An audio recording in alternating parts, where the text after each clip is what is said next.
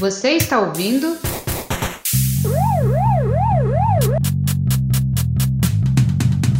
Jogador número 2 Com o advento da internet, surgiram muitas coisas boas e algumas coisas ficaram para trás. E uma dessas coisas boas que ficaram para trás são as revistas de videogame. Apesar que hoje a gente tem sites, tem alguns blogs, algumas coisas, mas tem aquele saudosismo, você ia na banca comprar sua revista, você ficava ansioso para você ter as notícias dos games, que era coisa rara pra gente no Brasil. No início era muito difícil você conseguir informações, no máximo você ia na casa do colega, pegava um cartucho emprestado, uma fita emprestada, naquele esquema de amizade. Às vezes nunca mais devolvia e ficava por isso mesmo. É, neste bate-papo aqui eu tenho alguns colegas temos aqui caixistas, temos jogadores de PC, todos os gostos aqui nintendistas. Nosso colega Ayrton, se apresente aí, Ayrton, pra galera. Meu nome é Ayrton, né? Hoje tenho jogado pouco, né? Mais vejo meus meninos jogar do que eu mesmo tá jogando, né? Mas é, a gente jogou muito na época do PS1 e tudo mais. Hoje ainda jogo um pouquinho de LoL, então meu nick lá é enfrentado, vocês podem procurar por lá. Passando aqui agora para o Jordan. Se apresente aí, Jordan, pra galera. E aí, galera, beleza? Sou o mais novo aqui, apesar que o mais novo aqui já é bem velhinho, né? Comecei lá em muitos anos atrás com o meu Atari 2600, saudoso, ótimo. Dali a gente passa por PlayStation, Nintendo, muito PC, muito World of Warcraft. E hoje, se falar para mim o que, que você mais gosta na vida, é meu Nintendo Switch. Virei Nintendista sim, adoro aquele negócio. Quem quiser topar comigo jogar um ou um Dota, Pendragon em qualquer lugar. Cheio de Nintendista aqui hoje. Vamos passar aqui agora para quem domina o fight aí, Sancler. Boa noite, galera. Meu nome é Sancler, mais conhecido no cenário de Street Fighter, o cara do meme, né? Que joga. Você, você é bom de Street Fighter? Sim. então você deve ser muito bom. Não, comecei a falar. E nós já do tempo do Atari. E estamos aí, rompendo com PS1, PS2, PS3, PS4, PC e muita jogatina pelos fliperamas da vida, que hoje não existem mais. Street Fighter V, uma hora ou outra a gente se esbarra por aí. Spider 999. Aproveitando a deixa aí do PS, vamos passar para o sonista. Né? Eu já faço a pergunta: será que a Sony vai copiar a Xbox Live? Seu rabo. Já não chega a apresentação do estúdio? Também. Nosso colega Fernando, se apresente aí, Fernando. Eu, meu nome é Fernando, eu fui desenvolver de verdade o gosto, a paixão pelos games no, no fliperama. Eu já tinha contato antes com Turbo Game, mas no fliperama que eu fui de fato ver o potencial mesmo do, dos consoles e foi lá que desenvolvi de fato mesmo a, o gosto pelos jogos. Beleza, então continuando, mais um Nintendista aí na turma, Valdenir. Isso aí, pessoal. Eu comecei já um pouco, um pouco tarde na, na era aí do, do videogame. Joguei um pouquinho Atari 2600 com alguns vizinhos lá que tinham lá perto de casa e já entrei já no, no, Super Nintendo, entendeu? E depois disso peguei logo um Saturno, foi um pouco diferente do que todo mundo ia. Quando eu pego para jogar, eu gosto de jogar um jogo assim de estilo Tomb Raider mesmo, estilo Uncharted e assim vai. Tem uma conta na Steam e quem quiser me encontrar em qualquer plataforma, Xbox, PlayStation, Steam, é Cameraman BR. Então, me apresentei, meu nome é Credson, né, a galera me chama de Cre. Sou conhecido aí por Matrix BR, onde vocês me verem aí vai estar esse nick, Matrix BR.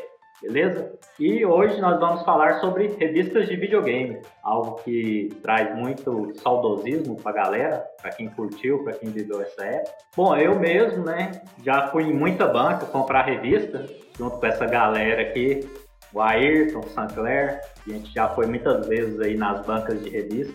Eu lembro que na época a gente ficava esperando, aguardando sair uma revista nova para a gente estar tá comprando. Era uma época que ter videogame não era fácil, porque era caro e você não conseguia é, cartuchos, você não conseguia os jogos com facilidade como a gente consegue hoje. E informações também era algo difícil. Eu lembro que a primeira revista que eu comprei foi a Ação Games número 1, foi uma das primeiras revistas, uma das primeiras não, foi a primeira revista do Brasil. Maio de 91. Maio de 91. Era aquele papel meio, é, parece que reciclado. Essa história de papel jornal nas revistas aí durou durante muitos anos.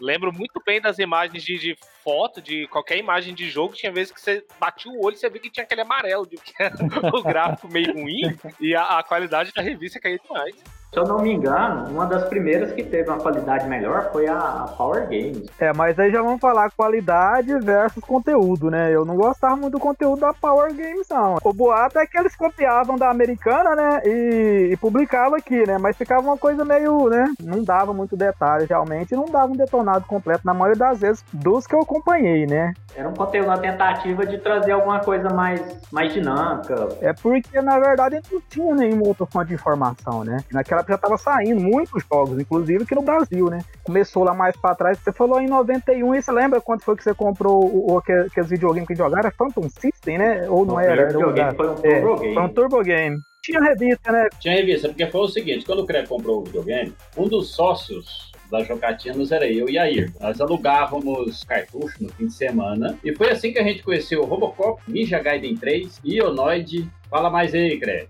Tem isso aí também, né? Essa questão do, das locadoras, né? A gente não tinha contato, a gente não tinha como ir numa loja, ou como a gente vai hoje, ou no site, você vê ali os jogos, você já sabe o que, é que você vai comprar. Muitas vezes você ia ali na locadora e via o encarte e pegava o jogo pelo encarte. E não tinha revista, até então não tinha revista. E as revistas trouxe isso aí pra gente também. E a questão de você conhecer os jogos. É, a maioria dos jogos também naquela época era um jogo bastante simples, né? Então era jogo de plataforma que você, digamos assim, né? Você não precisava de muita ajuda pra você zerar o game. Você simplesmente, né, é, tinha que passar alguns perrengues. Era basicamente isso. Depois que foi surgindo a questão dos RPGs, né? E alguns jogos mais complexos, alguns jogos mesmo de aventura mais complexos, e que o pessoal queria pegar todos os segredos. Eu mesmo comecei a comprar, comprar mais revista quando eu comecei a, jogar RPG. Era inglês, você não entendia nada, você não sabia pra onde é que ia, e aí as revistas ajudavam isso. Na verdade, fala aí, compadre, o primeiro jogo que você jogou foi em inglês? O primeiro jogo de RPG foi em japonês. japonês. Final Aí, como é que dava conta de jogar um trem desse? Aí as revistas que ajudavam a gente na época, né? Quando não era o coleguinha pra fazer alguma coisa, era a revista pra ajudar. Porque a- eu lembro de zerar o Wild Arms com revista porque era japonês. Ah, ah, é- era isso também, né? Eu só tinha acesso ao japonês, já, já tinha ele em inglês. Final Fantasy VII saiu, saíram muitas revistas, né, com detonados, principalmente Game Power. Saiu a, a Gamers, o super detonado, que era um, eu acho que era o Gamers Book, né, como é que era? o nome? Era Gamers Book. Era uma bíblia de uma largura monstruosa, onde tinha simplesmente tudo. Ó, Gamers das Gamers. Quantas partes? Essa daqui, páginas, ah, deixa eu ver. Bom, Essa aqui, no caso, tem 75 páginas. Mas é 75 páginas de um Um único único, jogo. jogo. Sinclair, Final Fantasy VII tinha 98 páginas. A Gamers Book? Gamers Book, Aí 98. você vê, cara, 98 páginas. Isso que é louco. A Gamers, ela foi a curva, ela foi o diferencial, a bifurcação de todas as revistas no Brasil. Por quê? Ação Games era, era um enlatado. Game Power e depois Super Game Power era desenlatado, mas sem informação. A Gamers, ela se aproveitou disso, dando informação com mais detalhes, trazendo mais jogos e chegou o momento onde ela pôde se especializar, lançando, lançando a Gamers Book, colocando jogos, colocar uma revista inteira dedicada, como Final Fantasy que o Jorginho falou, 98 páginas, um detonado. Então, cara, era um trabalho primoroso, era um trabalho de meses isso aí pra sair. E vendia igual água, cara.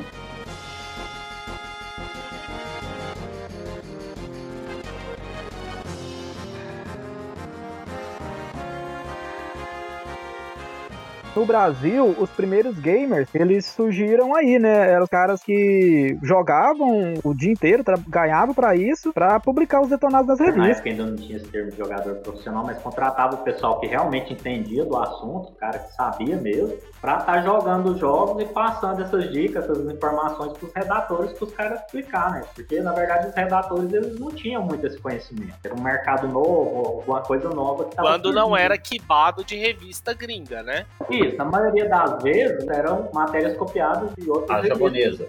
Que fazia muito sucesso no Japão, nos Estados Unidos também já tinha algumas publicações, algumas edições que já faziam sucesso, né? E no Brasil ainda não tinha nada disso.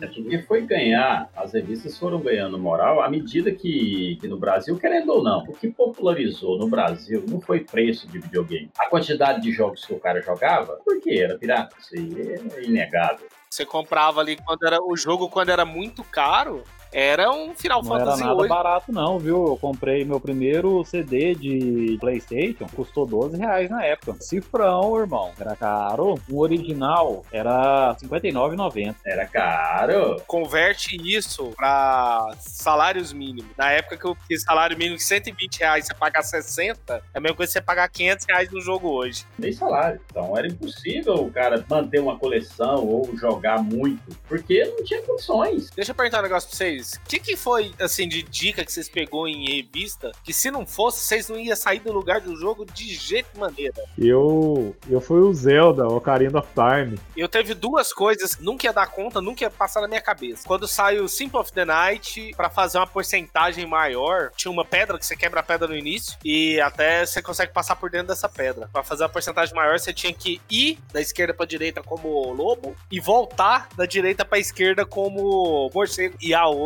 quando eu fui jogar Legend of Dragon, e chegou numa parte que eu travei e não conseguia fazer nada. E você tinha que subir numa nave eu não sabia o que fazer. Aí a revista virou e falou assim: não, fica na fila até chegar a sua vez. Aí eu fui pra fila, passou o primeiro NPC, o segundo personagemzinho. Na minha vez, ele deixou eu entrar na nave e seguir o jogo. Em japonês, não, se não fosse a revista, Eu também joguei Final Fantasy VII em japonês, até esperar sair uma revista onde tinha um detonado. E aí sim eu consegui passar aquela parte. Tinha o jogo ainda traduzido quando ele foi lançado. Também a gente não conseguia a versão aqui americana. teve algum, Fernando? Duas situações. Pra zerar o Wild Arms, eu precisei, num ponto específico. Eu tava com o jogo já em inglês, então foi vital. Uma coisa que eu achei muito bacana, a sacada da Gamer, eles entravam bastante na questão de explicar o hardware. Com a Gamers, eu aprendi o motivo das telas de loading no videogames com CD, que precisava pegar aquela informação que estava no disco, que era uma informação de acesso mais lento, tinha que copiar tudo para memória RAM, essas coisas. A Gamers era foda nisso aí, viu? Explicava com detalhes, especificação técnica do PlayStation versus Saturn, Saturn com 2 MB de RAM, PlayStation com 1 MB de RAM, Saturn expansível para até 6 MB.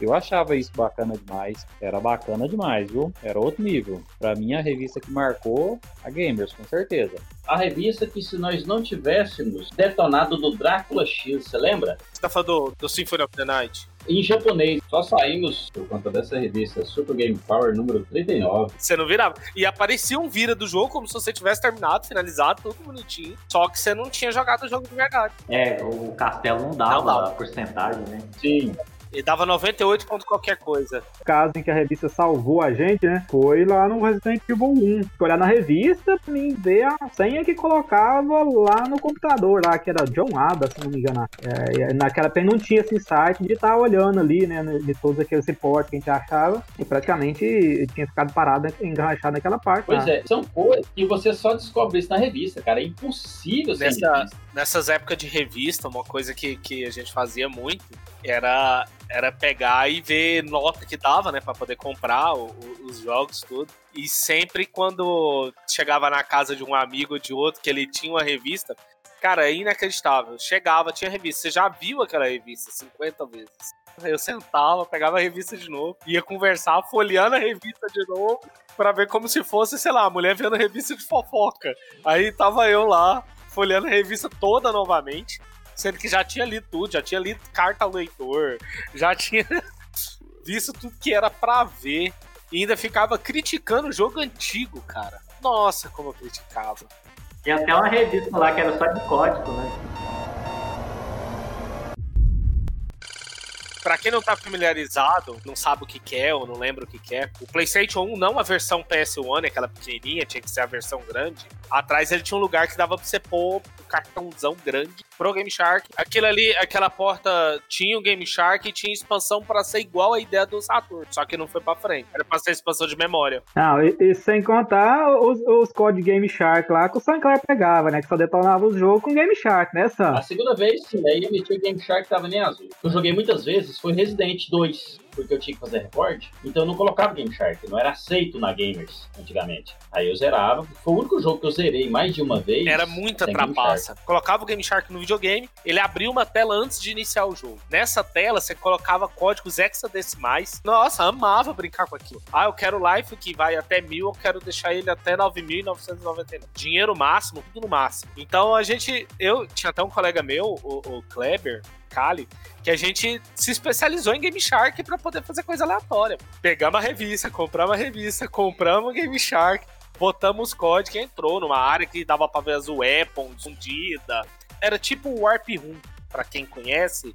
Por exemplo, do, do Mario, tinha o Warp Room. Então você conseguia teleportar para partes específicas do jogo. Além de tudo quanto é trapaça que, que existe na história, você fazia Game Shark. E todo jogador que usava Game Shark era mal visto pelos outros. Explica aí pra galera atual que, o que, que o Game Shark fazia, o que que, né, por que que era, digamos assim, era trapaça, né, usar ele. Porque o cara só dava conta de jogar se tivesse com a vida infinita, dinheiro infinito, e assim ia. Eu zerei jogo com o Game Shark depois de zerar, igual o Sinclair falando aí, eu pegava mesmo. Se a paciência tava curta, por exemplo, o Final Fantasy VII queria comprar as coisas mais rápido. Assim, tinha aquele código de ética, né, não, eu nem revista não vou olhar, vou zerar, não tem de nada, era, era desafio. Andando pra frente, eu perguntar um negócio pra vocês. Vocês acessam algum site hoje? Aí hoje, pra pegar informação de jogo, eu tô usando o site da Voxel e Adrenaline. Notícia, cara. É a notícia de hoje que tá fazendo a internet vibrar. Tony Hawk's Pro Skate 1 e 2. Vai sair agora, hein? E a remasterização tá linda, cara. Lindona. Vai sair pra PlayStation 4 e Xbox One? Eu acho que vai ser multi, né? PC, PlayStation e Xbox. Vai sair os dois juntos. Para quem ficou interessado e não tem é, acesso, retroscans.org. Várias e várias revistas. O papo tá muito bom, muito agradável aí a gente relembrar os tempos das revistas. Com certeza a gente ainda vai ter muitos outros assuntos para falar. Um abraço a todos os participantes e até a Mordi, mordi a ponta da língua aqui agora. Nossa, mas que gostoso. Ai, temos um papo agradável. Que viado, boa. Até a próxima, galera. Você ouviu o Jogador número 2, seu podcast sobre games e cultura pop. Para mais conteúdo, acesse nosso canal no YouTube e siga-nos nas redes sociais.